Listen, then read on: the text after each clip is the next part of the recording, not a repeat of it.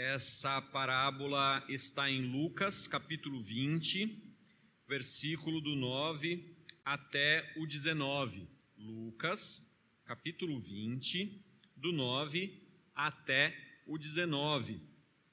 Talvez na sua Bíblia esteja o título A Parábola dos Lavradores Maus, como está na minha, ou algum outro título parecido, mas eu dei o título A Parábola do Nobre e dos Servos Maus, e aí eu vou explicar o porquê desse título. Mas antes de explicar, eu vou só pedir o, por Elias um favor de me trazer um copo d'água. Se não for, não é. Obrigado. E aí, antes de começarmos, então, se você já abriu a sua Bíblia aí, vamos, vamos orar. Senhor, nos dá entendimento e capacidade para compreendermos e explicarmos a tua, para, a tua palavra, Senhor. Que não seja simplesmente a voz do, do teu servo a falar, mas seja a tua voz a falar ao nosso coração. Não queremos apenas um conhecimento técnico a respeito de uma parábola, mas queremos que essa tua palavra seja viva e eficaz no nosso coração, seja viva e eficaz e que edifique a nossa vida. Senhor, abençoa a tua igreja, nós oramos em nome de Jesus. Amém. Amém. Então, é, explicar rapidamente é, o que eu já tenho explicado nas, nas aulas virtuais, na nossa escola bíblica virtual, que a gente encaminha pelo WhatsApp. Inclusive, essa aula, o áudio dessa aula, esperamos que esteja bom o suficiente para que seja enviado pelo WhatsApp também. A gente não contava aí com o som das máquinas é, aí na, na nossa frente no domingo, mas vamos, esperamos que o áudio fique, fique com qualidade. Ah, ah, o que eu já tenho explicado nas aulas e continuo explicando é que toda parábola é a comparação entre duas coisas fáceis de entender para que Jesus possa ensinar uma verdade que seria difícil de ser entendida, mas com essa maneira de Jesus explicar, todas as pessoas podem entender ela se torna mais fácil de ser compreendida, ela se torna menos agressiva e a verdade é, ela se torna mais fácil. Aqui, como a gente vai ver, Jesus ele está comparando o dono de uma vinha, o dono de uma plantação de uvas, com os seus servos, para poder explicar a graça, a misericórdia e a justiça de Deus. Então, Jesus ele faz essa comparação para que ele possa explicar, o Elias, obrigado. Para que ele possa explicar a respeito da graça, misericórdia e justiça. Então, sempre que você ler essa parábola, você tem que olhar essa lição de Jesus. Jesus ele precisa explicar para as pessoas que estão ouvindo que Deus é o Deus de graça, Deus é o Deus de misericórdia, Deus é o Deus de justiça, e ele deixa muito claro a diferença entre essas três coisas e como elas vão se aplicar àqueles que estão ouvindo a Jesus.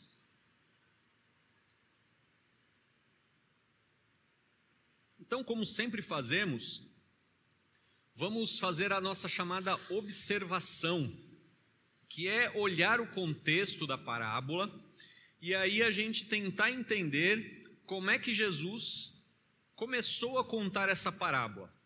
Todas as parábolas de Jesus, elas têm uma motivação e quando a gente lê o contexto, a gente consegue perceber qual é a motivação de Jesus, o que que deu início. E é o, como eu chamo, qual é a cena em que Jesus está contando essa história. Então tem uma cena e a cena é muito interessante. E quando a gente olha esta cena, no caso aqui nós vamos olhar alguns episódios dias antes dessa dessa parábola.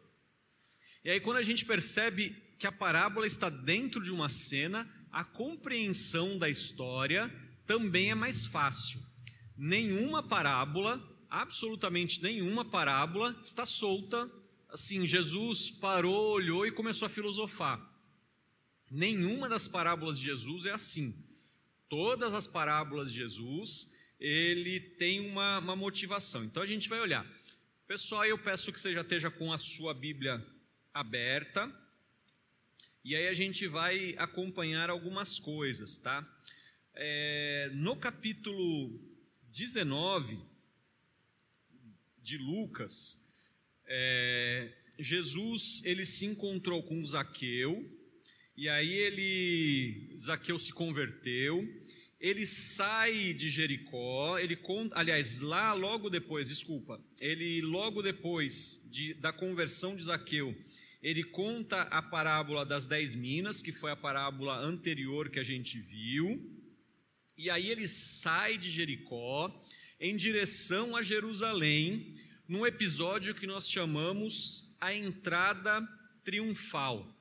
Essa entrada triunfal é muito importante para a gente entender o contexto, porque aqui a cena, como a gente vai ver nessa aula um pouquinho mais para frente, aqui a cena é uma cena triunfal de Jesus, que cumpre uma profecia que está no Salmo 118, a gente vai olhar isso. É uma entrada triunfal em que o povo está louvando o seu nome, então todo o povo está a favor de Jesus. Então pensa que tem uma grande multidão agora na capital, porque Jesus, o seu ministério estava acontecendo no interior do país, lá em Cananéia, lá, é, na, enfim, no, na, no interior da, em Caná da Galileia, Cananéia é aqui, né? Lá em Caná da Galileia, é, Jesus ele está sempre no interior, na área rural. Agora ele chega na capital. E ele chega na capital triunfante, aplaudido pelo povo. Para quem está olhando, imagina você, é, tenta imaginar um, um, prefeito de uma cidade ou um líder, qualquer, um, qualquer uma pessoa chegando em Brasília e ali multidões aplaudindo e dizendo: Esse é o cara, esse é o cara, uhul! E ele está chegando agora, pensa como é que vai ficar, pensando no Brasil, por exemplo, o Congresso, o, o Supremo, o presidente da República. Que, quem é esse cara? Ele não é o líder eleito, ele não é escolhido, ele não é do, do povo político, mas ele está chegando e o, e o povo está aplaudindo. Então, essa é a cena de Jesus entrando na de Jesus entrando em Jerusalém. Jesus entra em Jerusalém nos braços do povo e vai para o templo, o templo que era o centro do poder em Israel, tá? É, e aí ele vai, não apenas o poder religioso, porque o poder religioso não se separa do poder político. Então ele chega no centro do poder e o que que ele faz? Ele toma o templo. Porque olha, a, a gente tem aqui em Lucas capítulo 19, no versículo 45, falando assim: depois entrando no templo, Jesus começou a expulsar os que ali vendiam, dizendo-lhe: Está escrito, a minha casa será casa de oração, mas vocês fizeram dela um covil de ladrões. Diariamente, ou seja, isso aconteceu por vários dias, diariamente, Jesus ensinava no templo. O, o texto paralelo a esse, de Marcos, Marcos capítulo 11, tem uma, uma observação que só tem em Marcos. Diz assim: E não permitia que alguém atravessasse o templo carregando algum objeto. Então ele Jesus ele tomou o templo. Assim, ó, agora ninguém entra, ninguém sai. Vendedores eu estou tirando. Vocês não podem nem passar carregando nada. Só que essa expressão de Marcos, carregando qualquer objeto, nos faz entender que até mesmo os sacrifícios foram paralisados. Ou seja, toda a atividade do templo parou. Jesus ele tomou o poder e o problema é que ele tomou o poder nos braços do povo. Mas Jesus ele não estava interessado em poder político ou religioso. Por isso que Lucas tem o cuidado de explicar que diariamente ele ensinava. Era essa, é, esse foi o, o é, podemos dizer assim, o golpe de Jesus. Agora eu vou ensinar a verdade. Só que se o povo abraça a verdade, é, eles tiram do poder os sacerdotes, eles tiram do poder a, o pessoal lá que estava lá, os escribas, os fariseus, aquela turma toda. Então pensa que a, a, a, pensa que assim a situação ali é tensa. É um negócio, a cena em que Jesus está aqui é um negócio tenso. Jesus está nos braços do povo, mas é, o versículo 47 do, do capítulo 19 de Lucas fala assim: diariamente Jesus ensinava no templo, os principais sacerdotes, os escribas e os maiorais do povo procuravam matar Jesus. Então, se você está pensando que é um negócio bonito de se ver, não é. Tá? Tem um, o pessoal está achando que Jesus vai dar um golpe de Estado e por isso eles querem matar Jesus. Mas eles não fazem isso porque é, o povo estava com ele. Tá? Ah, o versículo 48 diz assim: Mas não achavam uma forma de fazer isso, porque todo o povo, ao ouvi-lo, era cativado por ele. Então, assim, a gente quer matar Jesus, porque Jesus quer dar um golpe de Estado, só que a gente não pode fazer porque o povo está com ele. Então a gente tem um problema. Tá? Então a situação é tensa. E aí começa o capítulo 20, que é antes, um pouquinho antes da gente da parábola que a gente vai ver. É, versículos 1 e 2 fala assim: Aconteceu que num dia daqueles, num desses dias que Jesus estava ensinando no templo, chegaram é, chegaram os principais sacerdotes, os escribas e os anciãos, aquela turma toda que quer matar Jesus, e lhes perguntam, e lhe perguntam, na verdade, diga-nos, com que autoridade você faz essas coisas? Ou quem lhe deu essa autoridade? Então, assim, Jesus ele tomou o templo, mas quem é você para fazer isso?